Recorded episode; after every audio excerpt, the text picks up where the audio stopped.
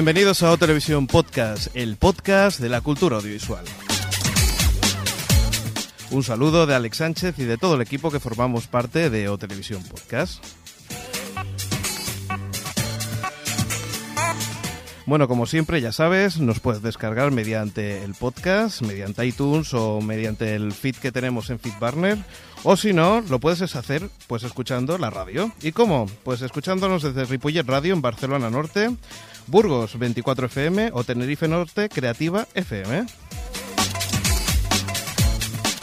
Y cómo no, y siempre se nos olvida, es decir, que este podcast está licenciado bajo Creative Commons. Eso quiere decir que lo puedes distribuir libremente.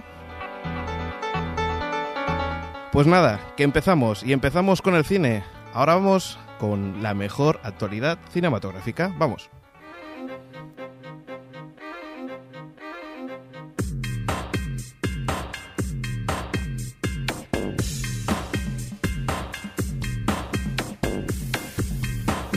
Pues ya estamos aquí en la sección de cine y ya tenemos pues en esta edición especial, porque es la, la última ¿eh? de esta temporada, eh, pues tenemos a Xavi, Hola, ¿qué tal? a Jordi Hola. y bueno, como es edición especial, pues también tenemos al otro lado del vidrio al señor Jordi y es el señor Mirindo. Hasta en el último, ¿eh? Hasta el último. Muy bien, pues nada, ¿qué os parece si empezamos? Pues empezamos con Cameron Díaz, ¿os parece bien? Bien, bien, bien, bien, bien, bien, bien. Pues bueno. Pues Cameron Díaz va a protagonizar The Box. ¿Y que es una película de Richard Kelly, el director de Danny Darko. Ah, yo creía que iban a hacer un. Vamos, una adaptación del diccionario. El escenario Box. Este Box va con, con B, B, va con no B. con V. Y bueno, eh, la protagonista será Cameron Díaz, que interpretará a una joven mujer. Bueno, hay que decir que Cameron Díaz es de mi quinta y ya empieza a ser no tan joven, pero bueno. Bueno, a ver, a ver, a ver. Mm, bueno. Que también pertenece a mi quinta, casi, casi. Por eso, por eso. No fastidiemos. ¿Quién tuviera esa quinta? eh? Alex es un baby. Ay, Alex. eh, Jordi es un Jordi baby. es un baby, sí. Y bueno, sí, sí. Por eso le cómics. lo que acabo de decir. Uy, lo que ha dicho. Bueno, venga, va, seguimos. Pues bueno. Cameron 10, ¿qué pasa con The Box? eh, interpretará, interpretará a una mujer que en el... año- Protagonizará. eh, lo que he dicho, ¿no? una joven mujer que en el año 76 recibe una caja mágica con unos botoncitos y bueno, mm, parece que eh, aprieta un botón, se le concede un deseo, un deseo. Y bueno, el deseo tiene un precio y eso se verá en la película. Hay que, bueno, hay que decir que es una película de terror y que el director es el mismo de Donnie, Donnie Darko. Donnie Darko. Y Film de culto de los 90. Sí, la, la pueden comparar con los otros. He Con los otros. Un post que la comparan con los otros. O sea que, que vaya, que, que puede tener muy buena pinta, ¿no? Eh, Sí, sabemos que tú no la vas a ver, ya te la explicaremos. Claro, claro, por- pues eso, porque como que me da... Hoy, hoy vamos a recibir todos, pues bueno, Sí. empezamos, vamos a empezar por, por Mirindo, luego Jordi y ahora te toca a ti. Muy o sea bien. que pronto me tocará a mí. Por cierto, lleva la misma camiseta de Batman sí, que sí, es mi Batman ¿no? fetiche que Jordi me la ha manchado. Solo sí, te lo he manchado de salsa. En esa... Pero es simplemente para poderte acariciar. Al limpiarte. Muy bien, pues seguimos y vamos ahora con una película de animación, ¿no? ¿Cuál es? Es Samurai Jack. Bueno, es una, anima- eh, una película sobre la animación de Genti Tartakovsky, que bueno, la pasa también al cine. Y- Sí, y poco más. sabemos. poco Bueno, más. lo que sí que sabemos es que no es eh, hecha por informática, no por ordenador, no es en tres dimensiones, sino es, En- Es es en auténtico 2D. en auténtico 2D, como, los Simpson. próximamente en sus pantallas. Eh, tiene un estilo así un poco japonés, ¿no? Es... eh, Hombre, es samurai, no va a ser eh, Es chino. puro- Bueno, podía ser, podía, digo el dibujo, el estilo del dibujo. Sí. es puro Cartoon Network. Bueno, y además tenemos otra cosita, ¿no? Eh, tenemos el avance de programación de... de Sitges 2007. 2007. ¿Qué vamos a tener? Va. Pues eh, tenemos la esperadísima El Orfanato, que ya hemos hablado de ella, protagonizada por Belén Rueda y dirigida por mm, Bayona, el señor Bayona. Los cronocrímenes, la mm, primera película del cortometrajista Nacho Vigalondo. Ujú. Tenemos El Rey de la Montaña. Tenemos Los Justos. Y bueno, tenemos en la sección oficial I Am a Cyborg, Baghdad OK, The Fall, The Threads. En la sección premier tenemos Butterfly, eh, Wall of Mike Marks. También tenemos la esperadísima que ya comentamos en su día 1408, Ujú. Protagonizada por John Cusack. muy bien. Y en esta sec- en este eh, aniversario, bueno, en este aniversario, perdón, en esta en este año habrá una película un homenaje a los 25 años de Blade Runner, The Blade Runner. Blade Runner, Con otra edición Claro. cat, cat, cat, cat, cat, cat, edición especial Sitges, Descripción Good Cat, Good Cat. Good Cat of, of Sitges. Y, Y bueno, eso es lo que hay en... Bueno, además, si no te más inter- películas. sí, y no, si no te interesa, también la verdad es que vale la pena ir a visitar Sitges, porque está aquí Claro, cerquita sí. de Barcelona Sí. y si y al menos, pues oye, mira, si no te ha gustado una película, después te va a la playa y, y a darte un baño, ¿verdad? Sí, sí, darte un baño, algunas friegas de aceite, pero Bueno, bueno, no, no, no tiremos, no tiremos por ahí. ¡Viva Sitges! Muy bien, pues tenemos más cosas, aparte del festival que, que bueno, lo tendremos, eh, ¿os acordáis cuando...? en septiembre, ¿no? Sí, Septiembre, bueno, para el otoño, ¿no? De- Otoño, del próximo... sí, de, la- de este mismo año. Después de El vacaciones. 14 de octubre. El 14 de el día. octubre. Muy bien. Pues ahí eh, ya iremos informando. 4 al 14, perdón, ¿eh? Bueno, no sé, no sé si estaremos todavía en antena con la nueva temporada, pero bueno, ya veremos a ver cómo, cómo lo hacemos. A saber, pues si vamos como perdidos, empezaremos a. Muy bien, pues seguimos con la siguiente noticia y es de una película, ¿no? Sí, tenemos The Broken, eh, del director Sean Ellis. Es un thriller de terror protagonizado por Lina Headey, que es la... La protagonista de 300. Exacto. Y bueno, mm, es la historia de una, de una mujer, de Lina Headey, que ve a, a su doble, por así decirlo, montado en un coche igual que el suyo, la persigue, llega al aparcamiento y allí empieza la historia. ¿Qué Ujú. será? Tetun, tetun. Ah, Qué fuerte, pero algo... Espacio a mí me suena- Me suena una película, ¿Sí? haber visto una película así. a lo mejor es un remake. A lo mejor es un remake de un remake. claro, puede ser. Todo. Bueno, pues tenemos otra cosa, ¿no? Una adaptación de guion. Sí, De... eh, Frank Miller va a adaptar al... un guion... ¿Esta foto eh, es la de Frank Miller? Sí, este es Frank Este es Miller. Frank Miller. Sí, pues hace el mismo gesto que yo. You. Eh, Al revés, eh, con la otra mano. Frank Miller va a hacer una adaptación de una novela de, de la señora Raymond Chandler, Ujú. que, que es la novelista de las... De las La creadora de la Philip. creadora- sí, del detective Philip Marlowe.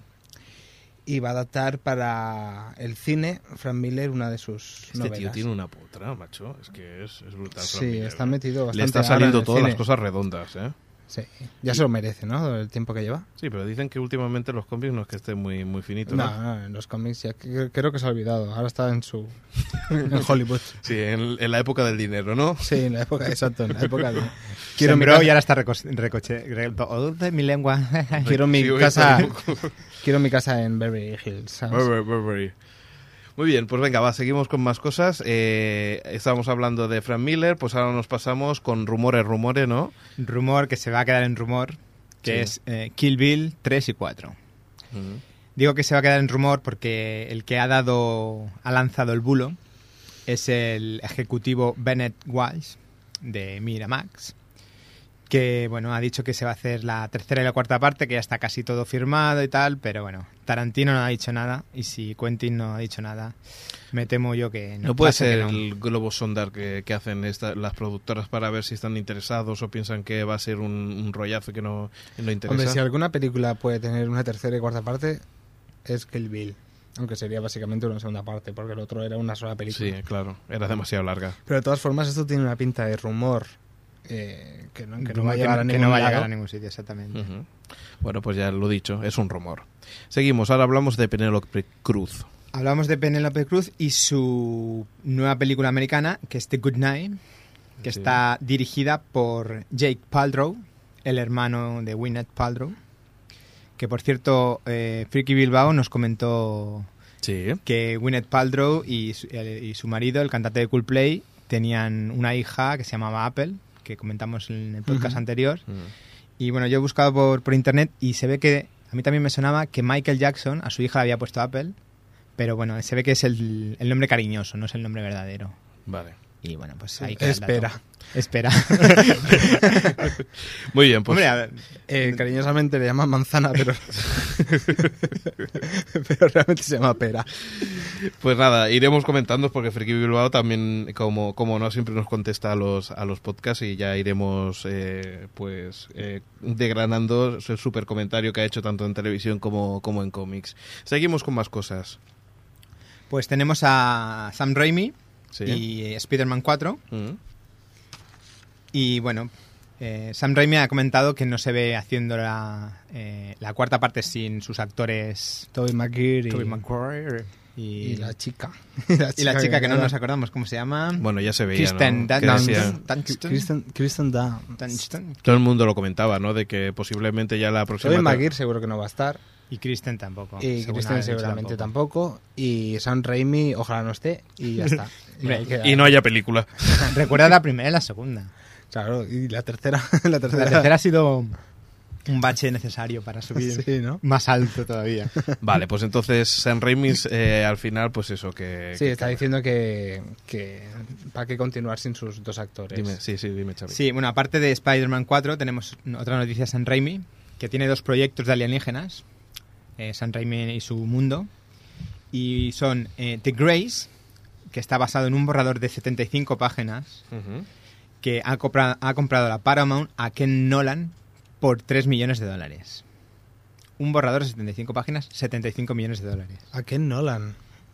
Que no olvidemos que Ken Nolan es el hermano del director Christopher Christopher, Nolan. que a la vez son el guionista de Batman The Begins. Dark Knight. Y Batman The Dark Knight. Caray, qué lujo, ¿eh? Lujazo. Sí, de familia. cualquiera, ¿Cuánto cual- freak? cualquiera le gustaría estar ahí, en esa Sí, familia. la familia Nolan.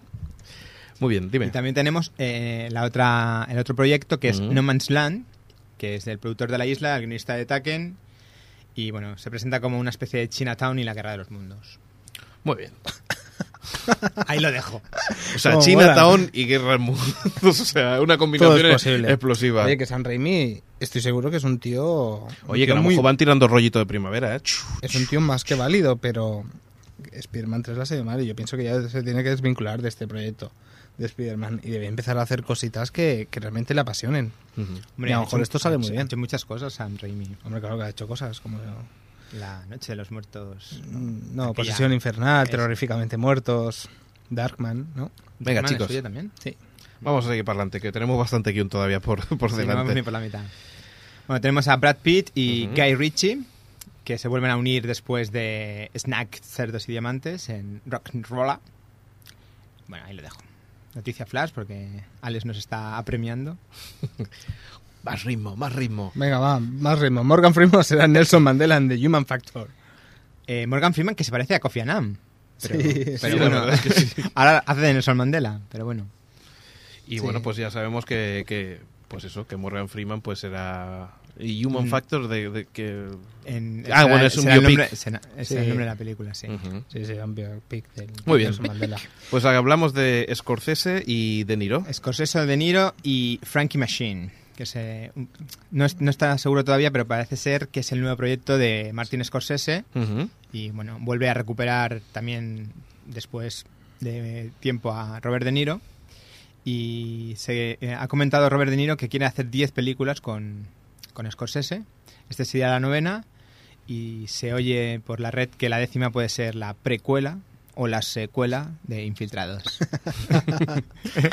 Y ahora viene el momento freak de... El momento glorioso del podcast, cuando Sí, va a sí. subir todo. Venga, hay que hacer tam- tambores. Redoble de tambores. Se necesitan tambores. Venga, dila, dila, dila. Riley Scott puede que haga la película sobre Monopoly. El, el una, adaptación de Monopoly del juego. ¿Cómo es posible? Se puede, mira, se han hecho adaptaciones de cualquier tipo de videojuego, desde Street Fighter hasta cualquier otra cosa, pero una adaptación de Monopoly. ¿Cómo serán los hombres? Tec, tec, tec. Tú imagínate dos horas de película de tíos echando dados a la mesa y moviendo una ficha. Debe ser impresionante, ¿no? Increíble. Increíble. Pero a ver, ¿qué actor cogerán para que sea la bota? Esa es mi pregunta. ¿Y la banca? Y el de Dal. El de Dal es complicado. El hombre de La Dal. bota Botilde, pido el hombre de Dal. Balmes es mía. Esto sí que es bastante localista, porque aquí cada, en cada sitio me Sí, imagino cada- que en Madrid cada es una es castellana. Su juego, sus calles, su... Mira, una cosa que, que- que estábamos comentando antes y que seguramente Friki Bilbao sí que nos podrá decir. ¿Hay Monopoly de, de, ¿De Bilbao? Euskadi, de Bilbao? ¿Eh? Él, él lo sabrá, él lo sabrá. Yo creo que, que sí que lo hay, pero, pero no estoy bien, no estoy seguro. A lo mejor solamente es de Madrid y Barcelona. Madrid y Barcelona lo tiene. mm, Alex comenta que también Bilbao. Que me da la sensación que es Bilbao, que también había Bilbao. No sé que no lo diga. ¿eh? Pero no serán calles, ¿no? Serán cale. Muy bien, pues venga, seguimos con más cosas y... Uy, que, uy, me cargo, me cargo el micrófono. Momento Es- micro. mo- mo- momento mirindo que se cae por el suelo, que se ha quedado sordo. Vamos con el... Tenemos Sí. eh, el señor Magorium. ¿Qué es el señor Margorium? Bueno, Es un- es Es Dustin Hoffman. ¿no? Dustin Hoffman Sí. y Natalie Portman Sí, en una película. en una película infantil donde eh, Dustin Hoffman tiene la maravillosa edad de 243 años. Imaginaros de qué va la película, infantil, una tienda de juguetes, bueno. Y ahí, ahí lo dejo. Cada vez está más loco, ¿eh? Dustin Hoffman. Solo acepta ya papeles No, no. muy sí. raros, ¿eh? Y además tiene una cara de loco aquí en, En, la foto. en los padres de, Sí, de él hace ya de hippie. Sí, pasa de vueltas. Fue muy divertido. Sí. Sí, Seguimos. sí, pero que no es, no es la única película que he visto últimamente a Dustin Hoffman haciendo esto. Yo creo que después de Estallido ya dijo, ya está bien de hacer dramas. Ya está Gido. Qué dolor, qué dolor. El humor de, de la sección de cine. ¿Cómo nos van a echar en falta los oyentes? y las risas estas. Exacto. Seguimos. A ver, se oye que para el año 2008 Ujú. Hollywood puede declararse en huelga. ¿Y, cómo se declara todo Hollywood en huelga? Pues mira, las productoras y los grandes estu- estudios dicen que no se rueda más y ya está. Hace cuatro años hubo una de actores, hace siete hubo una de escritores que se anunciaron pero no llegaron a, a- ¿A hacerla? a hacerla. Y bueno, yo creo que no se va a hacer. Pero que es eh, de productoras, las, son las Sí, productoras. sí. Cuando dices Hollywood es la, la- Sí. la las mayores, Las vaya. ma- bueno, sí, las mayores, evidentemente serán las, las son las impulsoras de. Muy bien. de la huelga. ¿Y, ¿Y de qué se y- quejan? y se sabe el motivo exacto? Pues se quejan, pues de que se van a quejar. De, De que ganan poco dinero. ¿Qué dices? Hollywood gana poco dinero. Gana Esto poco es dinero. impresionante. Bueno, es mm, por la piratería, por que sus beneficios han menguado y bueno. Ah, y que piensan que porque haga una huelga no va a haber piratería. nah, no sé, eso ya. De acuerdo. Pues Sí, bueno, me imagino que será lo que Sí. pedirá es al Estado pues más eh, bueno, ellos al más Estado, ¿no? protección, Bueno, ¿no? sí. En Más Canadá he oído que quieren cerrar, eh, o se estrenan más tarde las películas porque la ley canadiense es más, más benevolente que la americana y bueno, pues se puede piratear más, más fácilmente. Que vengan a España. Que pasen por aquí, que pasen Que por aquí. que pasen. Va, seguimos. Eh, hablamos de... Hablamos de Sean Penn Sí. y su nueva película como director, que es Into the World. Y está basada en el bestseller de John Krakauer, que es un joven idealista que cambia su vida mm, de americano rico. Es- por- Un momento, Xavi. Está al final de la página. Exacto. Es que est- estamos nosotros todos mirando las hojas y no encontramos... el- Aquí, está aquí. Está aquí. Ah, ¿tú lo encuentras? Ah, vale, vale, vale. Que, que yo me lo he pasado. Vale, vale, vale. Bien, bien. Bueno, pues como decía, es un joven Sí. idealista que deja la ciudad por mm, un- vivir en la naturaleza salvaje de Alaska. Y ¡Qué interesante! ¿Eh que sí? Va a ser una de esas hasta que irás a tope, ¿no? Sí, sí, de las que le gustan a Son. Sí. La primera vez que el que no iba y la segunda fue, lo ganó y yo y gracias por hacerme tan grande. Qué soy. joder, Sí, hacerme tan grande como Tom Hanks. Ah, Ya no estoy. ya no la necesito. ya me valgo por mí mismo. El mundo cuesta que el mundo cuando se separó de Madonna pensaba iba a, ¿sabes? iba a dejar de ser Mira, va todo ha pasado desde que se casó con Madonna, todo ha ido de mal en peor. sí sí Esperemos que esta nueva película eh, Guy Ritchie Un real. eh, realce su snack cerdos y diamantes. como mola Guy Ritchie Ya, ya, claro, soy, soy Peter. en- en Cerdos y diamantes. Muy bien. ¿Seguimos? Bueno, tenemos una, una peli que os gustará, sobre todo a vosotros tres, bueno, a mí también, que es un proyecto de JJ Abrams, Les estoy volviendo loco porque Sí, me estoy sí, saltando sí. el guion. Cloverfield, ¿no? Cloverfield, sí. Y bueno, eh, JJ Abrams, ah, recordemos que es el, el productor ejecutivo de Lost, de ¿no? Lost, El creador, el básicamente. creador, ¿no? básicamente. También dirigió Misión Imposible 3. Alias. Eh, también está en, en Alias. Y bueno, ah, hace su nueva película que promete ser una película de gigantes, de monstruos gigantes. Y bueno, como innovación quiere... Como cariño encogido a los niños. Mm, No, porque quiere rodarlo con cámaras caseras. O sea, me veo algo tipo The Blaze with Project, así que no se ve nada y... No creo que sea tan tonto de, de hacer algo así simple. Será pseudo cámara eh, casera que después. Sí, es- sería aquí una profesional, ¿no? Sí, sí, sí, que es lo típico que van haciendo, lo que parece una, ca- una cámara Sí. casera, pero después ves todo enfocado, maquillado, No, todo. Lo que suele ocurrir con esas películas es que te tiras una hora y media viendo temblar la cámara Sí. y se han gastado la hostia de pasta y lo único que has pillado es un mareo en el cine, ¿sabes? sí. Como hace poco te pasó en una película que Con, ver, sí, ¿no? con 28 semanas después, que la hay escenas, no toda la película, pero que es cámara al hombro y, Sí. y dices, "Eh, quedaos quietos, quedaos quietos. Y Sí, más en una tele pequeña a lo mejor no se nota tanto, pero si te vas al cine es como tres veces más el movimiento. Yo ese. reconozco que hay momentos en los que, que la escena pide eso de cámara al hombro y que te da una sensación de... Pero no abusar. Pero es que cuando ya hay películas que directamente son así, o sea, me parece espantoso. ¿Sabes? Claro. Peor que en el Dragon Khan. Así, Hmm. claro. Sí, sí, sí, sí. Pues sí. Está claro.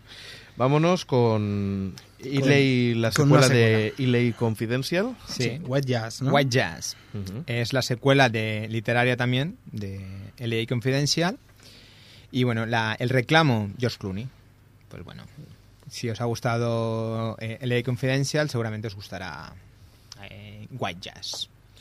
Muy bien, y tenemos que seguir hablando de Woody Allen, como ya me parece que estamos haciendo en cada podcast, sí, ¿no? estamos, sí. Yo creo Y- que... y en cada medio, porque cada vez sale más en las noticias. Sobre todo aquí Sí, en yo- España, en Barcelona, pues eso es... Cada vez que sale a comprar el pan o algo así, sale Está una Woody noticia. Allen. Woody Allen comprando una baguette.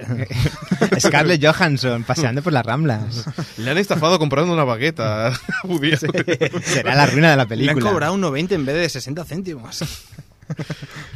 Pues bueno, dime. y así se le quedó la cara. Eh, Muy decir bien, que eso, se ha eso de presen- enseñarlo así Sí, al, claro, al lo enseñó a podcast. la cámara. Señor Mirindo, Eh, tenemos que decir que, bueno, yo, yo si fuera Woody Allen, eh, rodaba una película en Barcelona y no más. Porque va a salir cantando Torito Bravo. Venga, va. tira, tira, tira, Xavi. me habéis dejado sin palabra. Lo de Torito Bravo, venga, sigue, sigue. Que, Bueno, va, que va a rodar en Barcelona. Va a rodar en Barcelona Sí. y a la presentación de la película pues se apuntaron todos los... Bueno, se presentó, se, estuvo la ministra de Cultura, estuvo varios, varios consellers de la Generalitat, bueno, todos haciendo la pelota, oh, Woody Allen, qué grande eres, Woody Allen, qué grande eres, pero hay que Increíble. fomentar el cine español, pero bueno. Sí, exacto. Supongo que esta película la considerarán española, porque a lo mejor está rodada en Barcelona, tiene algo de presupuesto. sabe Bardem, sabe Bardem, ya es española. Bueno, ya eh, por este año ya han cubierto la cuota de pantalla. Bueno, Bueno, pues seguramente que será, que será una buena película. A lo mejor lo adoptamos aquí en Barcelona. Se convierte. sí, seguramente. No, no sé si le han dado ya la llave a la ciudad, seguramente sí, porque. Bueno, Solamente le falta eso. dejémoslo. Bueno, ¿seguimos con más cosas o tienes Bueno, alguna cosa más que añadir? Tenemos eh, el posible reparto de Watchmen. Exacto. Sí, y se lo dejo a Jordi. Bueno, aquí hay varios nombres. Bueno, explica un poco qué es Watchman. Watchmen es la obra de, de Alan Moore, la obra maestra de, de este guionista. Y posiblemente y la obra mejor- maestra de, del cómic. Eh, pues eh, siempre han habido rumores de que vayan a estrenar Watchmen, la adaptación, y cada vez toma más, más cuerpo. Y ahora todo el rato son rumores de quién podría ser cada personaje del, del cómic. Como Kate Winslet, que No podría ser. Silke Spectre, yo tampoco, pero sí que me creo que Jude Law podría ser Díaz ya que tiene un tatuaje de ese personaje. Bueno, Jeremy Irons. Bueno, sí, este En el- sí, en el también se apunta. Qué grande. Y ahora ya... Bueno, Jeremy Irons sale Sí, hasta sí, en bueno, Eragon, sí. o sea, me refiero que, que más da, ¿sabes? Jeremy Irons casi deberíamos tacharlo de aquí, fuera. fuera. ¿Nos vamos al concurso? Nos vamos a la pregunta Sí. que va a hacer El Jordi, último, la última pregunta, ¿no? del podcast, podcast 25. Así el Jordi se entera El- de el que le está el hablando... Jordi nos escucha. Ah, no, no, bueno, la pregunta y la respuesta, porque esta Sí. es la del podcast anterior. Era Claro. que Héctor puso Jet a su hija. Pues el actor Por cierto, fue... yo lo acerté, ¿eh? Sí, sí. Fue John Travolta.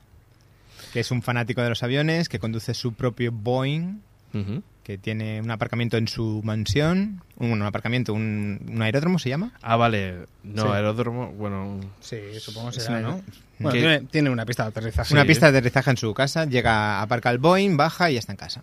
Bueno, se- me parece que es aeropuerto. Le dije en el comedor, ¿eh? Me parece el Boeing. O sea, entra como en aterriza como puedas. Entra por la, la cristalera de la casa y se baja el tío. ¿Qué hay, cariño? ¿Qué hay de cenar? Hablan así, ¿eh? ya- Hablan así en castellano, pero Llama a los a los castellano cristaleros. ¡Hombre, cariño! ¿Qué tal? Y ya están los cristaleros preparados, ¿no? Otra vez para poner el cristal. Para el nuevo cristal. Sí.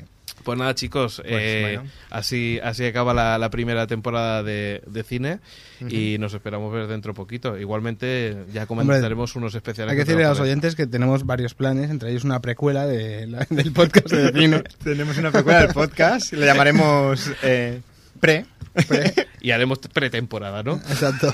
Muy bien. como en el fútbol. Pues nada, chicos, os quedáis aquí y estáis charlando con nosotros Venga, en va. el cine. Vamos Ahí en, el cambiar. te- en la tele. Venga, va, sí. Sí. Pues venga, nos vamos a la sintonía de la tele.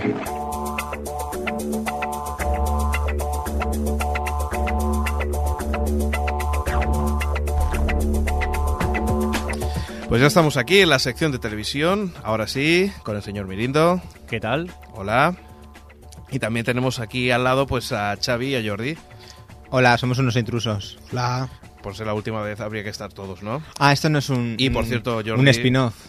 Que Sí, se... sí, algo así. Ah, bueno. ¿Qué tal, señor Mirindo? Bien, aquí preparado para hablar de tele, pero yo con estos de aquí no me hablo, ¿eh? Yo los del cine no... Ay, No son de fiar, ¿eh? Son uy, gente uy, uy, uy. poco Perdona, fiar, ¿eh? yo soy del cómic. Ah, sí. Disculpa. Un poco de respeto a la mejor sección de este espacio. Venga, chicos, va. Mor- ¿Mortadelo y Filemón es cómic? Por supuesto que es cómic. Entonces yo leo cómics también. Es un friki, mira que leer cómics a tu edad. Mira, antes hemos tachado de infantil y ahora de friki. Mira, cada uno va por dónde va. Vamos a las noticias. Venga, como siempre empieza que yo te sigo. Nosotros también te seguimos. Muy bien. Pues pero en, este, levantáis la mano, ¿eh? en este caso es que eh, ya tenemos otra página nueva, otra de que puedes ver películas, series y estas cosas por internet. Al final vamos a agancharnos ya, ¿eh? Ya no Sí, vamos a saber dónde ir. Sí, pero todas cuelgan de, de lo mismo, ¿eh? de Stage 6, que es la, la página que, que dejan hospedar este tipo de, de vídeos. Y ahora se llama, pues, este nuevo buscador de vídeos se llama DivOOX. ¿Y por qué no hacemos el OTVX? Y también hacemos nuestra página de vídeos. Ya todo el mundo hace una. Sí, bueno, pero... Dentro de nada van a salir páginas de vídeo en las bolsas de patatas. Sí, lo que pasa es que ya, ya ves, o sea, está funcionando. Lo- pero ya te digo, el, el tema es que como erradiquen Stage 6, o sea, todas se van a... Hombre, claro, a la que caiga Stage 6, la, el resto se caen. Pero, Porque bueno. todas se alimentan del servidor este. pero es lo que tiene el tema este que está tan de moda ahora de los mashups en, en, en Internet. Eso de aprovecharse del trabajo de otro para hacer tu propia página web y tal. Eso me suena. Por sí, por sí. ¿Quién hará esas cosas? Adelante, Jordi, dime. Con razón no estoy en la sección esta de televisión, no me entero de nada. Pues, para no enterarte hiciste un, un, un episodio. Sí, pero decía, sí, sí, sí. Seguimos, Bat. Eh, Radio Televisión Española, eh, pues por lo que se ve, lo como comentábamos, en septiembre habrá grandes cambios y se ve que ha prometido que, que será mucho más moderna, diman- dinámica, emprendedora y sobre todo rentable. Se ve que la segunda cadena eh, será mucho, pues bueno, la programación será más cultural y más rompedora, sobre todo el tema de series que parece que, que le darán un nuevo estilo y el tema de, de documentales que parece que, que van a apostar bastante fuerte por, por los documentales. Claro, Mm, claro, ya claro. veremos. Vamos a ver lo que dura este eh, supuesto cambio de televisión española, porque de momento yo todavía veo San Fermines por la tele y... y No, San y es por cuatro. Y también lo dan en la 1. Sí. Ah, las Sí, corridas Lo que pasa es que no les permiten entrar en la plaza, pero lo que es el recorrido de los toros todavía... Vamos, que parece que no le permite viendo, entrar en la plaza. Pues al toro no le piden permiso, pero bueno. Pues al señor cámara parece que no. Si llevas la pegatina de televisión española no te dejan entrar a... Y si te persigue el toro, le, cier- le cierran las puertas Con la... contra la barrera, ¿no? Du- Dudo que haya cámaras a pie y más los de televisión española estarán cómodamente sentados allí. Bueno, eso los de televisión española, pero los de cuatro, que son los que quieren hacer el nuevo formato, ya veremos. Y al ¿eh? sexto o séptimo día de los Sanfermines, todo el mundo va un poco. Muy contento. A ver si dejará la cámara trincada como cierto programa deportivo que hacían hace años en televisión española en San Cugat. Pues puede ser. Que dejaban la cámara trincada, se iban a la cafetería y estaba la presentadora sola. Trincada quiere decir quieta. Quieta, quieta, fija, y se iba. Fija. Muy bien. Bien hecho. Tenemos eh, eh, datos de, de esta temporada entera en España sobre televisión. Eh, ya sabemos que Telecinco al final ha liderado, liderado el ranking. Eh, Antena 3 y Televisión Española son las que más pierden. Eso me deprime mucho, ¿eh? A mí, que Telecinco lidere el ranking. Sí, porque, bueno, lo que quería la gente que parece que era telebasura, telebasura y más telebasura, Perdón, ¿no? ¿Se sabe con qué? Pues sí, con todo lo que es Gran Hermanos y, y cosas de estas, porque no tiene deportes, excepto la Fórmula 1. Pero la Fórmula 1 no hace que una continuidad de en toda la cadena. Ya sabes que, por ejemplo, mira, Antena 3 tenía la Champions esta temporada y es precisamente de las que más ha bajado. No, pero Vale. yo creo que Telecinco es como una teletemática. Te, se da- te sacan un eh, reality show y a partir de aquí pues están el resto de programas alimentándose de este 24 reality show. horas. 24 horas. Entonces, yo qué sé, lamentablemente parece ser que la gente es fiel y sigue viendo esta cadena. Cadena que yo casi tengo es- como borrada, como quien dice, de la, de la tele. Es televisión 2.0, es como un post, ¿no? Después tenemos lo que es que crece la TDT, parece que del 0,6 que era ridículo del- de la temporada pasada, ahora pasamos al 4,8. Guau, el Qué fuerte. A ver, también hay que reconocer que es hasta ahora, hasta, hasta hace poco. Dentro de poco parece que la cosa va a aumentar mucho más porque el gobierno va a adelantar el apagón analógico. Ay, el- sí, el analógico, sí. Eh, tenemos también la televisión de cable, eh, que se ve que del 4,8 ha pasado al 10 y el satélite ha subido muy poquito. O sea que parece que el tema de- del cable y la TDT está subiendo bastante, pero que Canal Satélite no lo tiene muy, muy claro. ¿eh? Eh, y también tenemos el aumento de consumo televisivo que ha aumentado muy poquito, dos minutos diarios. Se ve que consumimos alrededor de 228 minutos. Bueno, eso es poco. Hace poco... Bueno, yo creo que son más, pero bueno. Ahí está el tema de las estadísticas, ¿no? Claro, la gente normalmente consume 60, pero tu promedio sube, hace subir la- la- a 228. Seguimos con más cosas. Eh, aumenta la, la presencia de programas de ficción. ¿eh? Sí. Es decir, que todo lo que son, sobre todo series de producción extranjera, se ve que, que se está viendo mucho. Sí, porque las nacionales rápidamente... Sí, están cayendo. Y mira, cosas, cosas curiosas. El consumo individual es el que más se utiliza para ver la televisión. Es decir, el 44,2% utiliza la, la tele de forma individual, no, no acompañado. O sea, técnicamente el onanismo televisivo sería. Sí, sí, yo El, solito. el viernes noche. Sobre todo. ¿Habláis de eso? El, cu- el 44 el 44,2 ve porno directamente, El, ¿no? el viernes salón, ¿no? Después tenemos el- en pareja un 38% y en grupo un 17,5%. Y ahora vamos a, si quieres, a una nueva iniciativa eh, que hace la Fox y se llama Fox Express. ¿Y eso qué es lo que es? Pues mira, es como eh, el Vips. Pips. Express. Uy, Dios mío. Bueno, pues lo que, lo que quiere decir es para esa gente que tiene el, el tema de las series que no puede verla diariamente, eh, todos los sábados se darán tres capítulos de una de las series favoritas que hay en Ah, Fox. vale, o sea, lo que hacía ya Fox de repetir 40 veces lo mismo, pero le han puesto el nombre de Fox Express. Sí, porque me parece que también los sábados ya hacía cosas así, ¿no? O doble capítulo seguro que, que había hecho alguna vez, ¿no? Sí, bueno, ya se sabe que estos canales así más especializados siempre acostumbran a repetir bastante las series. O sea que simplemente veo que le- lo han bautizado. En vez de reposición y repetición, le han puesto un Fox Express. Sí, me imagino que lo que no hacen es hacerlo el sábado o el domingo, sino que te dan tres capítulos el sábado y ya hasta el siguiente sábado no te dan, te, te Bueno, siguen. Eso es lo que hace también, bueno, Telecinco o 4, ¿no? Que te dan dos episodios o... Sí, o pero tres seguidos. Bueno, yo llegaba a ver, no sé si siete u ocho de eh, Padre de Familia o Papá Comandante. o Bueno, sea sí, es que la sexta... No, no, hablo hablo de Fox en ese caso. ¿Ah, sí? Caray, La pues- Fox lleva desde hace bastantes fines de semana haciendo esto, haciendo maratones de tres capítulos cada fin de semana. Caray. Pues mira, hablando, hablando de series, aquí hay un titular bastante gracioso. Los por fin llega a España. Al final, la 2 se estrenará el 11 de julio, por lo que parece, eh, eh, en los capítulos de la tercera temporada. Pero de- no se había acabado ya la tercera temporada. Pues parece que aquí, se- aquí empieza. O sea, En la burra, sí. Ser- seré evidente, seré futurólogo, las he visto ya. pero aún hay otra cosa mejor, y es que en Fox se estrena en septiembre. ¿Te acuerdas ese famoso lema de primero en la Fox? Sí. Pues se ve que, que esta vez no, se, no, no ocurre. ¿Qué más tenemos? Mira, tenemos una lista de las 30 mejores series según la TV Guide. Bueno, aquí hay mucho que discutir, ¿eh? creo yo. Sí, sí, sí, sí, sí. Pero bueno, mira, ¿Series de toda la vida? ¿Series actuales? de toda la vida. Por ejemplo, en el 25 tenemos Firefly, que, que sé que la habías visto tú, ¿no? Eh, sí, a mí me encantó esta serie. Sí, Impresionante Firefly- western galáctico. Galáctico, es perfecta. Es del creador de Buffy Cazavampiros. Y también de el creador de Drive. Esa fantástica serie que no duró ni está- tres capítulos en Fox, Bueno, me parece. Y Ángel, pero que tiene película, no sé si la habrás visto. No, todavía la... Serenity, ¿no la has visto? Todavía no. Pues es una continuación de la, de la serie. Acaba un poco lo que era la serie, que te quedas como un poco colgado. Sí. Sí, pues Sobre habrá, todo con relaciones entre personajes secundarios. habrá que verla entonces. Ya, hablando de Buffy, la tenemos también en la ter- tercera posición. Por cierto, que yo veo aquí en el 29 Absolutely Famous, Faulus, perdón. Sí. Habría que saber si es la versión inglesa o la americana. Bueno, me imagino que será la americana. Pues la inglesa era muy buena, ¿eh? Ujú. Aunque, bueno, puede ser porque en la sexta está Monty Pythons. O sea que... que Flying puede. Circus, vamos, yo Sí. tendría que estar, para mí, personalmente, el número uno. Eh, ¿Qué tenemos? Mira, a destacar el 19, Quantum Leap. ¿eh? Ese hombre de- que se mete en, en un, en un espacio-tiempo de esos Sí, que le gusta era- al Xavi. Esa la daban en... Pues Aquí esa en la Cataluña visto, la daban en TV3. Sí, que después la reciclaron en el Sí. 33. Bastante de relleno era la serie porque te la daban cuando menos te lo esperabas, pero... Pero bueno, Era bastante interesante. di las 10 ulti- las 10 primeras, ¿no? O algo Pero, así. Sí, ¿Cómo se bueno, llamaba hay- aquí esta? ¿Qué dices? Eh, Al, al viajero del temps. sí, el, viajero del, el tiempo, viajero del tiempo. que no sé cómo lo hicieron las autonómicas.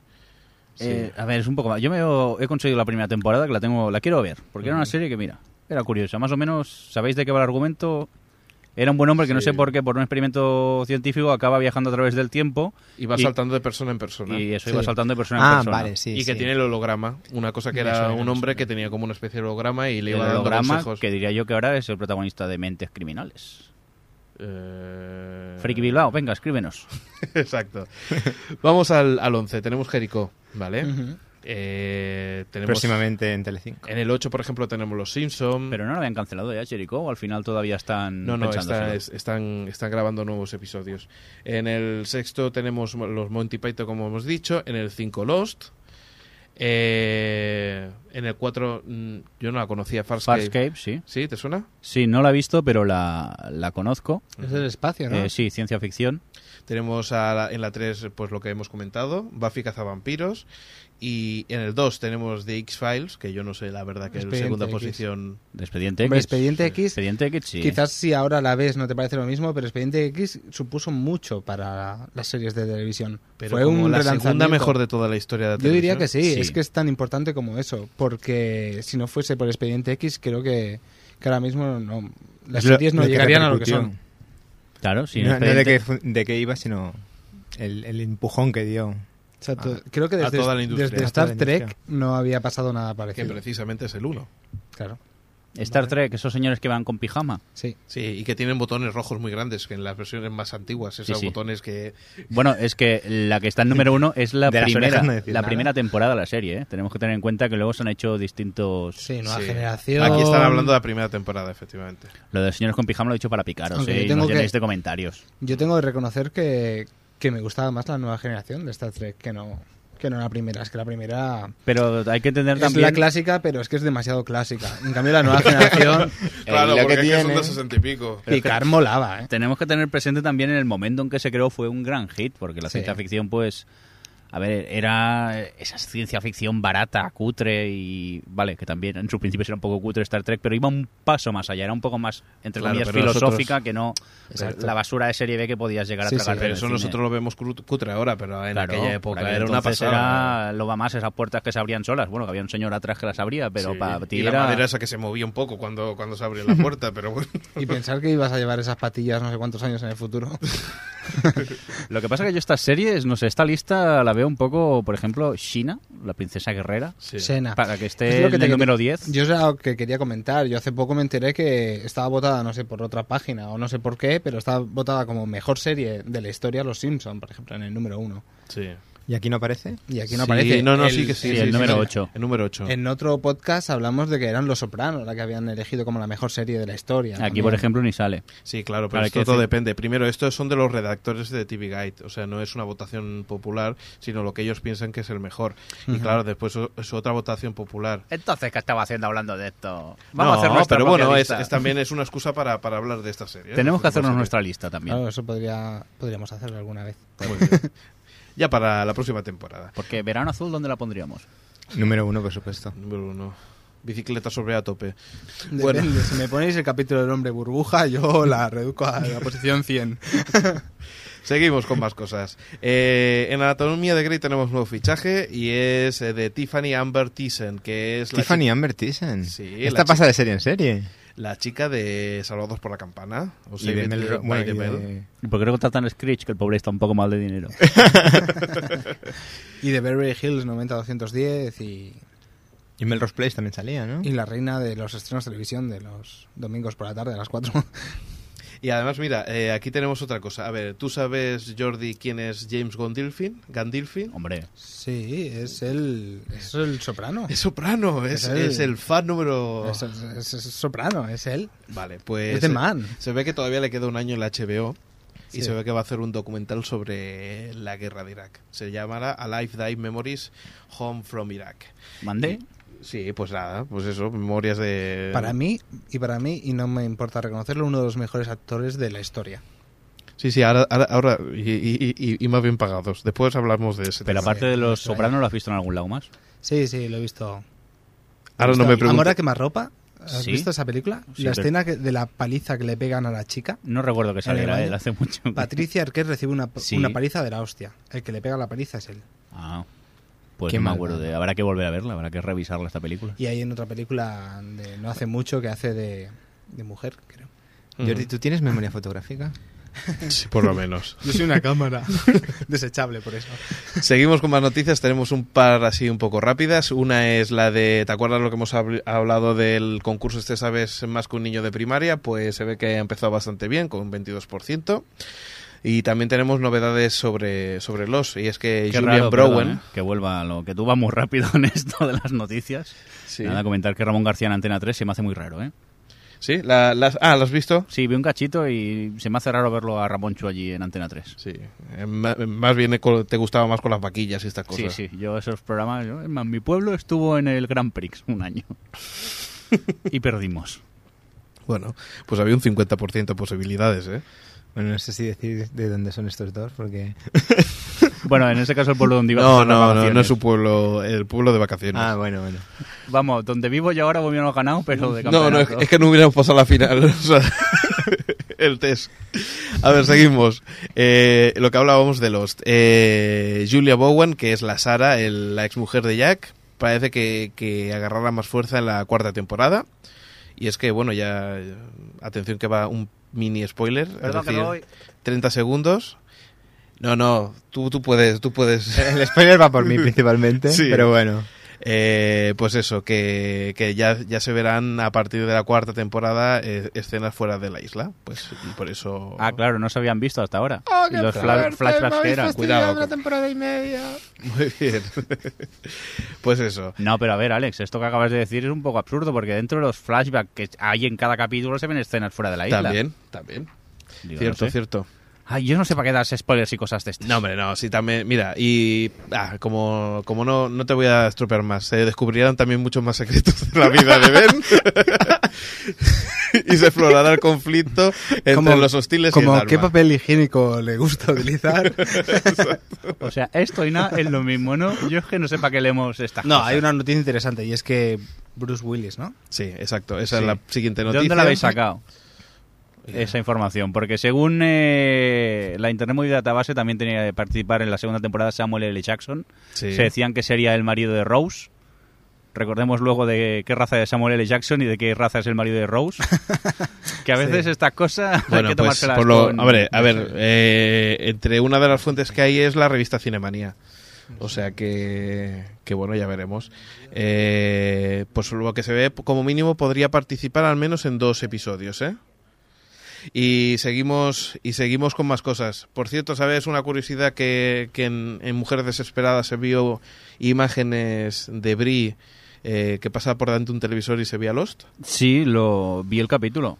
Y ¿Viste ese capítulo? lo tuve que volver a ver. La primera vez no me enteré, luego lo, lo leí en una página web y lo pude comprobar. Bueno, esos son sinergias, ¿no? Que le llaman. Sí, en Verónica Mars, por ejemplo, hay un momento que le dejan una nota a ella y están los números mágicos de los escritos en- al final de la nota, al pie de, de página. Mm. Son detallitos de los guionistas, que mira.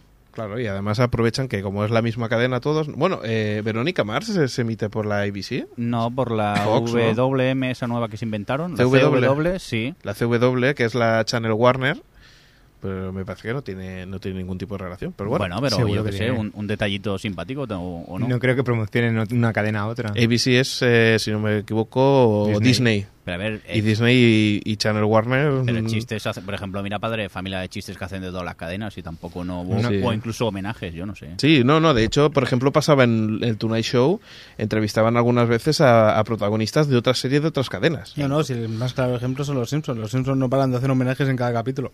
Sí, no, ya, mira, el cualquier late, cosa, casi. el late Night de Conan O'Brien constantemente tiene invitados de otras cadenas Pues eso, promocionando sus series. Eso es lo que está- estoy hablando. Ahora que estamos en época de, eh, de finales de temporada, pues incluso diciendo tal día en tal cadena Claro, ver es el que es eso, esa es la diferencia que, que estamos hablando. No es que tú hagas un guiño a esa serie, sino que tú, tú traes al, al- al protagonista y a decirle, ¿y qué? ¿Cómo te va la serie? ¿Y cómo te va todo esto? Pues claro, Yo- eso es una... Yo lo veo muy sano esto. Lo que pasa que, por ejemplo, en, en España es Pero eso se ve rarísimo aquí imposible. en España. Claro. Buenafuente alguna vez lo ha hecho, pero supongo que Antena 3 no estaría Y muy muy de seguramente. Buenafuente lo ha hecho con gente de su propia productora. Me refiero que a lo mejor No, no Santi creas, Millán está no. trabajando en Telecinco y se lo Porque un trae. día, creo que entrevistó, ahora no me recuerdo si eran Los Serrano o alguna chunga de estas series malas. Sí. Y pero bueno, eran de la competencia y los estuvo entrevistando y estuvo hablando de la serie y, y no tiene por qué haber problema. A ver, la gente no es tonta y sabe que existen estas cosas. No sé por qué las cadenas tienen tanto miedo a veces a eso. Recordemos que Buenafuente ya no trabaja en Antena 3. Ahora, ahora lo comentaremos, todavía no, no, no habíamos llegado al, al tema. que no tenemos guion. Y, eh, por lo que se ve, mira, más noticias tenemos a Isaiah Washington que se ve que pagará el salto de Anatomía Grey pues a alguna de las series que tiene la NBC. Es ¿Por qué decir, será? Pues porque no le darán suficiente dinero o vete a No, saber era tú. porque se metía con... No, no.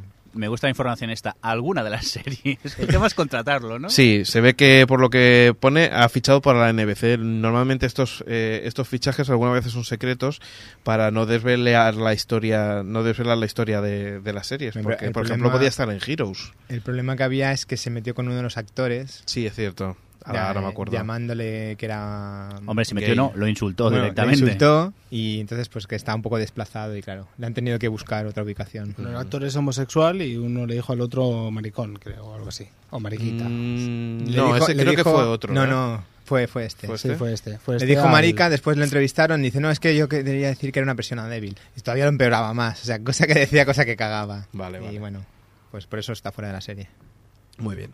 Eh, ¿Qué más tenemos? Eh, la BBC se apunta a la televisión a la carta, ya como hizo eh, Channel 4, pues también la BBC lo hace y lo hace con un reproductor especial que por lo que parece se llama, a ver, ah sí, se llama ePlayer y se ve que dura durante una semana lo que tú quieras bajar de la BBC. Es decir, toda la programación de una semana anterior la puedes ver, la coges y puedes bajártela y te dura pues eso, ese tiempo para que tú puedas, puedas ver cualquier cosa, después se borra. Bueno, a- algún hacker encontrará alguna manera quizás de poderlo mantener más tiempo. Pero bueno, que bromas aparte, yo creo que es una buena una muy buena iniciativa para poder. Lo que pasa que lo de siempre, no sé si por culpa de proxies y tal, desde fuera podemos acceder a esos contenidos.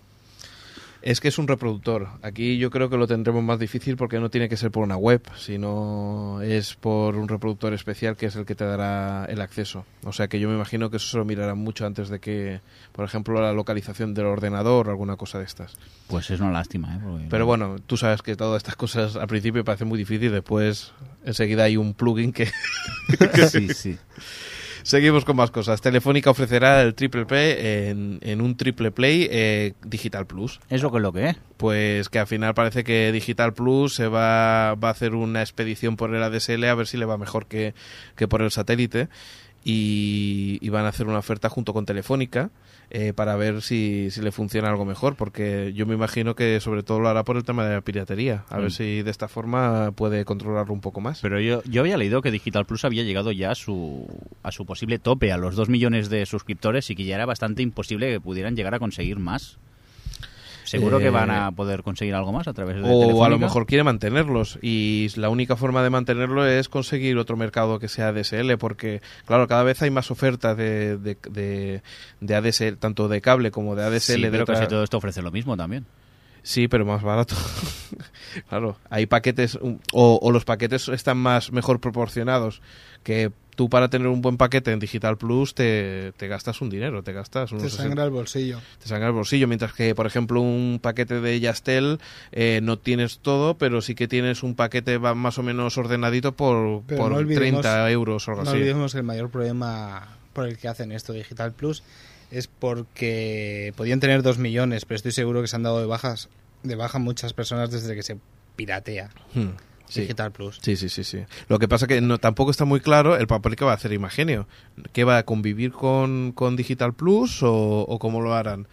Una fusión. Y, la- exacto, no sabemos si es una fusión, si, si yo se- diría que no. Yo que diría sean que dos irá- paquetes, el paquete Imagenio por un lado y el paquete Digital Plus por otro. Yo pienso que sí. Vamos a acabar. Incluso Digital Plus pertenecía, una parte era de Telefónica, ¿no? Cuando sí, pero ya no. Digital. O sea, ya lo vendió Incluso y pienso por eso que a lo mejor se encargarían del modem Digital Plus y no Telefónica.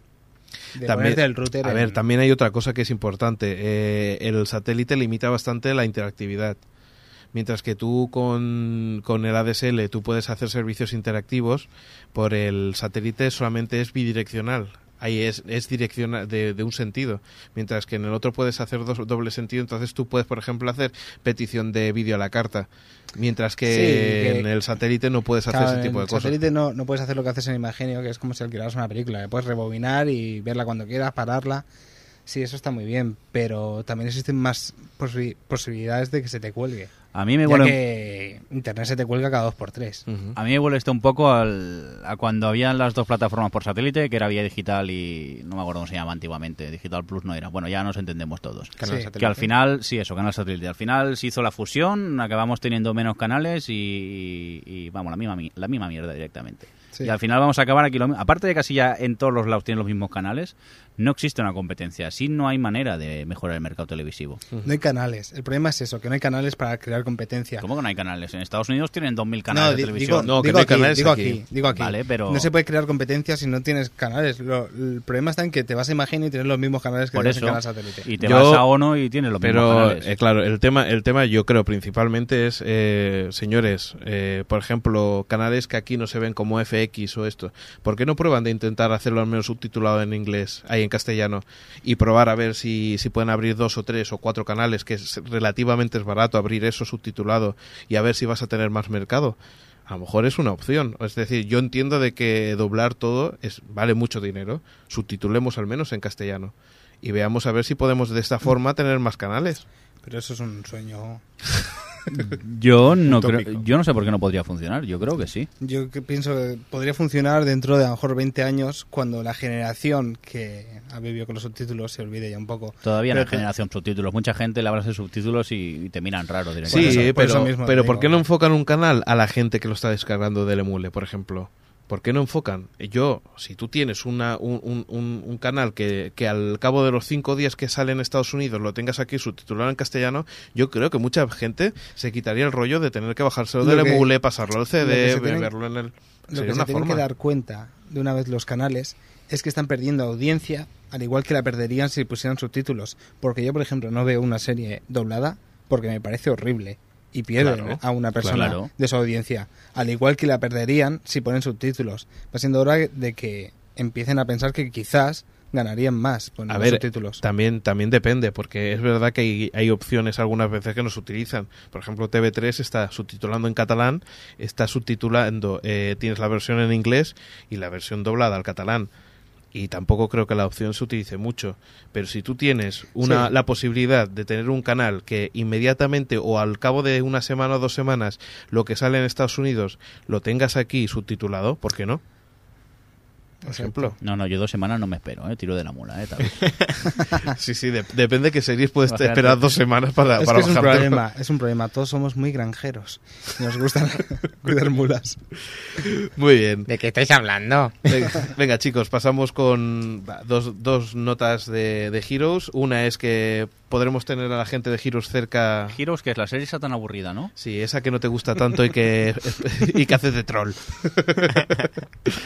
Pues eso, que eh, se ve que habrá una, un- un- una gira por, por, por Europa que lo tendremos en Londres y en París. O sea que lo. Uy, qué cerca, qué cerca. Hombre, pues relativamente cerca París sí que sí que es Y accesible. Londres, más bueno, y Londres está también, a la no, misma altura. Realmente, seguramente por vuelo es más fácil, es, más, barato. Más, más rápido Londres. Sí. Y otra cosa es que tendremos el- a partir del 28 de agosto en Estados Unidos ya estará el DVD de Giros con 50 escenas borradas y no, no borradas del DVD, sino incluidas en el DVD. ¿Qué pasa? Que es que eran tan malas que no las quisieron meter, ¿no?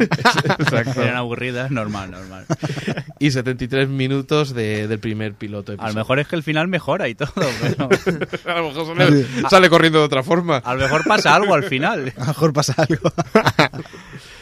Bueno, y ahora lo que hablabas tú, No, simplemente abrirán una escotilla. Sí, no hablemos de eso. Una escotilla que toda una temporada hablando de ella y luego, mm, ¿qué pasó con ella? Y los números ya no digo. Eh, vamos con buena fuente. Sí. Eh, lo que hablábamos. eh, se ve que se va de Antena 3 porque No, se ve que es no, que ya se ha ido. se fue, que se fue. que se fue. Así. Y por lo que se ve, eh, está negociando con Televisión Española o La Sexta. ¿Por qué se va de Antena 3? Pues eh, por lo que él siempre ha reivindicado y es que los horarios de- del programa es tardísimo. O sea, siempre están emitiendo a partir de la una, ¿no? Doce y media, una, como Sí, últimamente cada vez era más, más tarde. Y entonces ha dicho, pues mira, tengo dos opciones. O irme con mi amigo, el director de televisión española, que antes era director de contenidos del Terrat, o irme a una empresa que es parte mía, que es La Sexta, que es eh, el grupo Media Pro, y, y él tiene, un- me parece, un 10% de, de La Sexta. Y está en negociaciones, depende, yo me imagino que, que como Yo- siempre, por el que más dinero le dé. Yo vi el último episodio y tuvo puntos muy, muy buenos. Aunque creo que Buenafuente estaba un poco quemado últimamente Mm. o no sé, le faltaba el dinamismo que tenía al principio. Sí. No sé también si era el cansancio o el hecho de que te pongan a las tantas de la madrugada que no te ve ni Dios. Pero me gustó mucho el último capítulo, eh, bueno, el último programa cuando empezó y dentro del público había los ojeadores de las otras cadenas. Estuvo, el, el chiste estuvo, tuvo su gracia. Yo lo único que le veo a Buenafuente es que muchas veces algunos que hace está durante mucho tiempo con ese gag y es lo que necesita Y queman mucho los rima. personajes. Sí. la niña Rec tiene gracia, el Nen tiene gracia, el Santi Clima supuestamente tiene gracia, no sé. Pero se quema demasiado. Yo Mm. creo que tendría que haber más dinamismo, más personajes, porque si no siempre es más de lo mismo. Sí, más vale que, que, que la niña es rec dure más tiempo, pero más corto, y que sea más intenso, pero que no de esa forma. Yo creo que la fórmula idónea era la que utilizaba en TV3 y era que cogía y ponía y bueno, y daban un programa semanal. Claro. Era algo que Bueno. cansaba bastante menos, ¿no? Semanal fue al principio, después fue también cada 3, 4 días. Sí, Bueno, bueno, hacían no, de martes pero- a jueves. Sí, exacto. Mm. Pero tres días seguidos. Pero más temprano. y otra cosa. También en es- TV3 era más gamberro. Sí, Aquí yo creo Es que se cortaban un poquitín. sí, es cierto que, que te- parecía que tenían a alguien como que les estaba a punto de dar una colleja cada vez que se pasaban. Pero yo creo que Antena 3 ha sido bastante burra en este aspecto. Y es que no han apostado. Seguimos estancados en lo mismo. En vez de competir contra Telecinco y sus supervivientes y sus grandes hermanos, ellos intentan hacer lo mismo y te meten lo mejor casi que tienen a la una de la madrugada. Mm. Sí, es que eso tampoco lo puedes hacer. Yo es que me acuerdo cuando empezó el programa que era por mis horarios de trabajo, cuando 11 llegaba yo a así. casa y, mientras cenaba lo podía ir viendo. Últimamente es que acababas de cenar y todavía no había empezado y a lo mejor faltaba casi una hora para que, para que empezase. Yo creo sinceramente que aquí quien, quien le podía dejar mejor horario es la sexta. ¿eh? Sí, es la bueno. que más podría apostar por, por un horario Sí, un poco pero- más decente. Pero lo- el problema está en que la sexta, seamos sinceros, no la ve ni Cristo. Yo no la veo. Ya, es, Yo no eh, la tengo. Lo que pasa que es cierto que últimamente están haciendo un esfuerzo muy fuerte para, Sí, para sí, tener sí, una no cobertura. y- El problema es que la programación todavía es un poco caótica. Yo creo que todavía no tienen bien estructurado. Igual Ah, que eh. cuatro en ese sentido, cuando empezaron ya pusieron una parrilla de programación mucho más cuadrada con sus series y normalmente no mueven mucho la programación. La sexta ha habido unas repeticiones increíbles, ¿eh? O sea, pero bueno. Hombre, piensa que es que ya caro que es hacer televisión y luego en la... Ah, no sé qué quería decir, tío. Estás aquí dándome prisas. Hala, ya no juego. Mira, rompo el guion. Adiós. Venga, vamos con Ay, cuatro. Me, me he Eh, cargado el bueno de guion. Cuatro adquieren los derechos de la serie Dexter. Eh, bueno, pues ¿Para eso me cortas? Cuatro adquiere finalmente los, lo- la serie Dexter, una Por- serie que vale la pena, ¿verdad? Espero que no hagan lo mismo que han hecho con Witch. Exacto, porque Eso sí, la han eh, retirado de parrilla. Ya la pueden poner a las 12 de la madrugada porque no es una serie idónea para que la vea un niño, ¿eh? Bueno, ¿un sábado? Ni un sábado. Ni un sábado. vale. O sea, tiene que ser... El sábado sí que lo puede ver el niño. es, mayores, es mayores de 18 años. El Hombre. protagonista es un psicópata. No sé qué decirte, un sábado dando chevita no sé qué es peor. Bueno, claro, por supuesto. Ahí es sí que no hay nada sí- peor que eso. Ahí pero sí contra que hay eso psicópatas, ¿eh? Es como. no sé, es con- como pelear contra. Yo qué sé. Bueno, contra un chicos, arma- un arma- pues eso, recordemos que ahora Dexter dentro de poquito lo tendremos por la Fox también, ¿eh? O sea que seguramente antes por la Fox que, que por, por 4. Se recomiendo a todo el mundo, ¿eh? Por eso. Muy bien, seguimos con más cosillas y es que vamos a acabar con los sueldos de los actores de las series. Vamos a ver, el, el Kiefer Sutherland de 24, Sí, 280.000 euros por episodio. qué poco, ¿no? ¿Euros o dólares? Euros, Euros. euros, euros. Todavía, me- todavía, Más. no, todavía más, perdón. Todavía más. Por ejemplo, el Jack de Perdidos, el Matthew Fox, 175.000. La Ellen Pompeyo de Anatomía de Grey, 140.000. La Calista Florhart, como dice el señor Mirindo, eh, de Ali McBeal, que ahora está en Cinco Hermanos, tiene 105.000 euros por capítulos. Calista Ford. Qué que suerte tiene. Y, y el James Gandolfini de Los Soprano, 560.000 euros. Claro, Es- yo es que es que- pensaba que, co- viendo esto y leyendo, yo qué sé, cuando Friends que llegaron a cobrar un millón de euros por episodio, Sí. claro, ahora eso me parece poquito. Sí, pero, o sea, por ejemplo, el de Los Sopranos, 560.000 euros. ¿Cuánto, ¿Cuántas temporadas puede haber estado así? Sí, pero Hombre, piensa que en un principio no cobró esto, no, ¿eh? sería- al final. Es igual, una temporada que son 10 ca- 10 capítulos. No, No, son- 20... No, no, no, no, no, HBO, en Los Sopranos sí, En Los Sopranos son 13. son 13. Pongamos Seis 20 millones de- pon, pon 20 capítulos así. Son 56 millones. Son 56 millones, pues unos 100 millones de, de euros por No, no, dos sí, temporadas. no me ¿eh? importa el dinero No, que sea. no, pero- pero piensa que eso lo habrá cobrado en estas últimas temporadas. pienso- Las primeras temporadas no He creo dicho que cobre 20 todo eso. capítulos, ¿eh? Los Para, últimos 20 para capítulos. ¿eh? empezar, para empezar, no, no creo que nadie se merezca ningún trabajador ese dinero, o, o si se lo merece, se lo merece todo el mundo, ¿vale? Todo, todo trabajador. pero, Qué demagogo. pero si alguien habría que dárselo de actores, yo de verdad, ¿eh? se lo daba a ese, a ese señor. ¿Sí? Sí, sí. Perfectamente. Vamos, y a mí me parece correctísimo Que que la- hacer el- la verdad- Pero ¿cómo es- se lo vas a dar a este? Dáselo a Jack Bauer, que salva al mundo en cada episodio. se toma tío. y se toma un café. Y se toma un café y, y- y va corriendo de una punta a la otra de la ciudad, pero así Que, como... que el pobre está 24 horas sin mear, coño. Y de lo único que está preocupado es que no le da tiempo a su hija. Que tiene 16 años, que la pobre está ya ahí. Bueno chicos, y, y antes de acabar vamos a comentar eh, unos cuantos... eh, bueno, el comentario de Friki Bilbao, que como siempre nos, nos escribe un, un texto bastante largo y habla de ti, señor Mirindo. Lo sé. Dice, es verdad, como dice el señor Mirindo, que en Extra se mete con todo el mundo y con un humor muy inglés. Dice, claro que si no te gusta el humor inglés, como el que o, del Office, eh, versión eh, Inglaterra, por ejemplo, la serie no, no gustaría ya que en eso y en los gags de cines se basa su humor. Eso sí, el humor es muy bruto, se mete con los homosexuales, discapacitados y demás, con menos dureza que la casa de los dibujos, pero tampoco tiene muchos tapujos. Eso. Sobre todo se describe a personajes indeseables que hay en todos los países y que sigue teniendo ese comportamiento. Yo, a ver, es lo que dije. A mí es que el humor inglés me encanta, pero no ese tipo de humor inglés tan destroyer.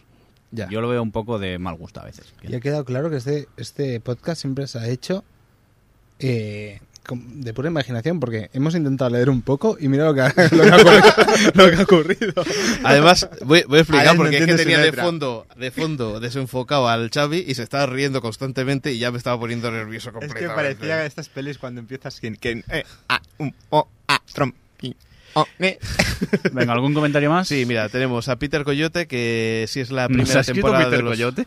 No, de- seguimos con Friki Bilbao. Ah, vale. Los 4.400, dice, desapareció al principio de la segunda y volvió al final de esta. Hombre, Así que gracias. siguió Yo no he acabado la segunda.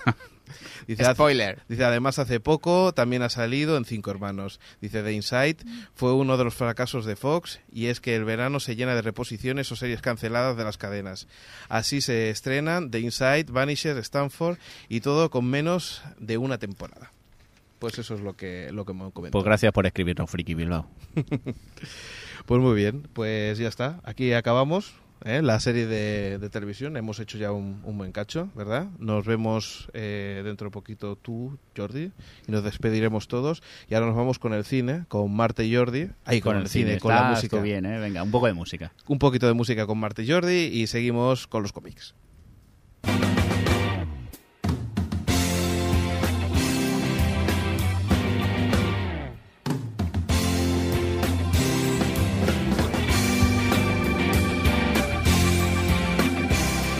Hola de nuevo. Hoy os presentamos a un cantante, compositor y guitarrista que viene de Melbourne, Australia, y su durante largo tiempo esperado primer CD. Este hombre se llama Russ Ames, quien ha trabajado entre otros con Meatloaf, y este primer trabajo es Cruise, una colección de 12 temas, instrumentos acústicos, bonitas voces y buenas letras complementado por su portada, una pintura original.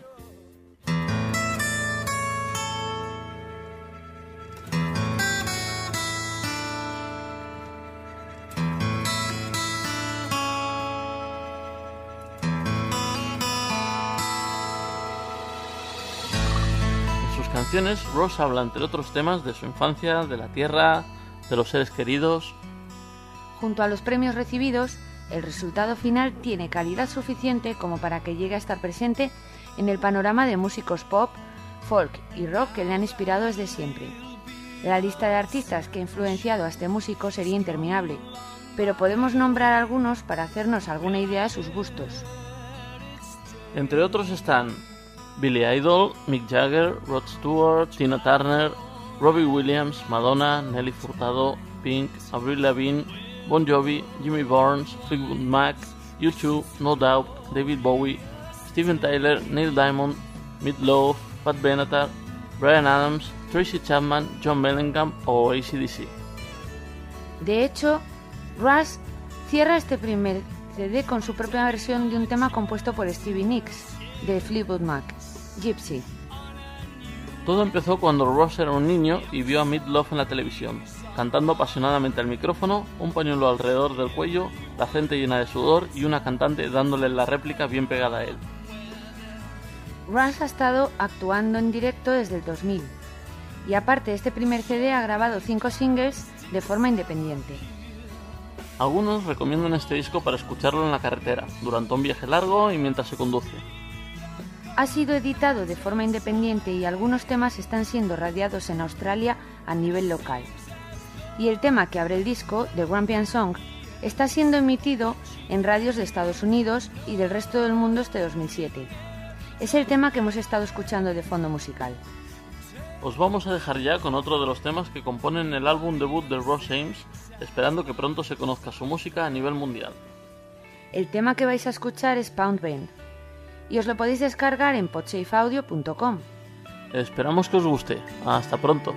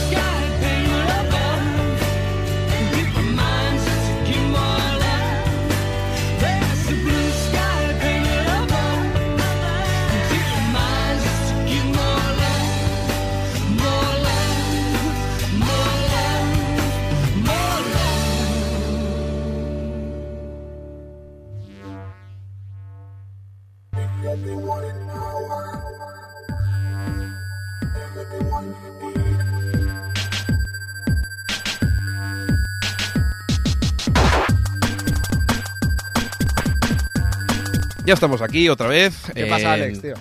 Hostia, tío, otra vez. ¿Qué pasa? ¿Qué pasa? Ya estamos aquí en la sección de cómic, aquí rompiendo otra vez por segunda vez consecutiva el, el Sí, ritmo de... La gente no lo sabe, pero lo hemos intentado, ¿no? Sí, Hemos intentado entrar, pero yo estaba tirado en la mesa directamente. claro. Y aquí el, el Xavi, que también hoy estamos todos juntos, aquí esto es pues un caos, ¿no? Esto es un caos. Y total, para hablar de cómics. Muy bien. Pues explícame qué tienes por ahí de cómics. Pues mira, empiezo con algo que no es un cómic, que es un... Muy bien. Perfecto. No vas a empezar con un cómic. Exacto. No, estaba, que no Eh, estabas de dentro. Ahora, ahora sí. Es una película de animación que trata de Superman y se llama Superman Doomsday, que se va a estrenar en septiembre, de la Warner. Y será una continuación, ¿Dibujos? dibujos animados, Dibujos. de la animados. Warner. Muy bien. Será una continuación más o menos de, de lo que ha ocurrido en Superman, la serie de animación, y en la Liga de la Justicia. Y va a tratar de la muerte de Superman, uno de los eventos más conocidos de, de los cómics. Y Que como ocurrió en siempre, si lo 1992. hace Warner, ¿significa que es sello de calidad o no? Mucha calidad. De mucha calidad, ¿no? Sí, yo creo que la series mejor de- serie de dibujos animados que he visto es la Liga de la Justicia de, de la Warner, Posiblemente DC la mejor alianza que ha podido tener es con la Warner, ¿no? por supuesto. Por supuesto. ¿Qué más tenemos? Pues tenemos que también se harán dos películas más, Teen Titans The Judas Contact y Justice League The New Frontier.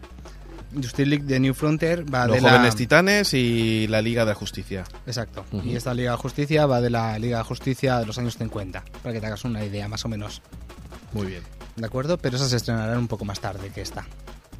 Tenemos más Bueno, cosillas, Sí, ¿verdad? tenemos más cositas. A ver, tenemos que en Ultimate Spider-Man, después de llegar al récord de, de colaboración entre un guionista y un dibujante, con 111 números, estamos Sí. hablando de, de Mark Barley y de Brian Michael Bendis, Sí.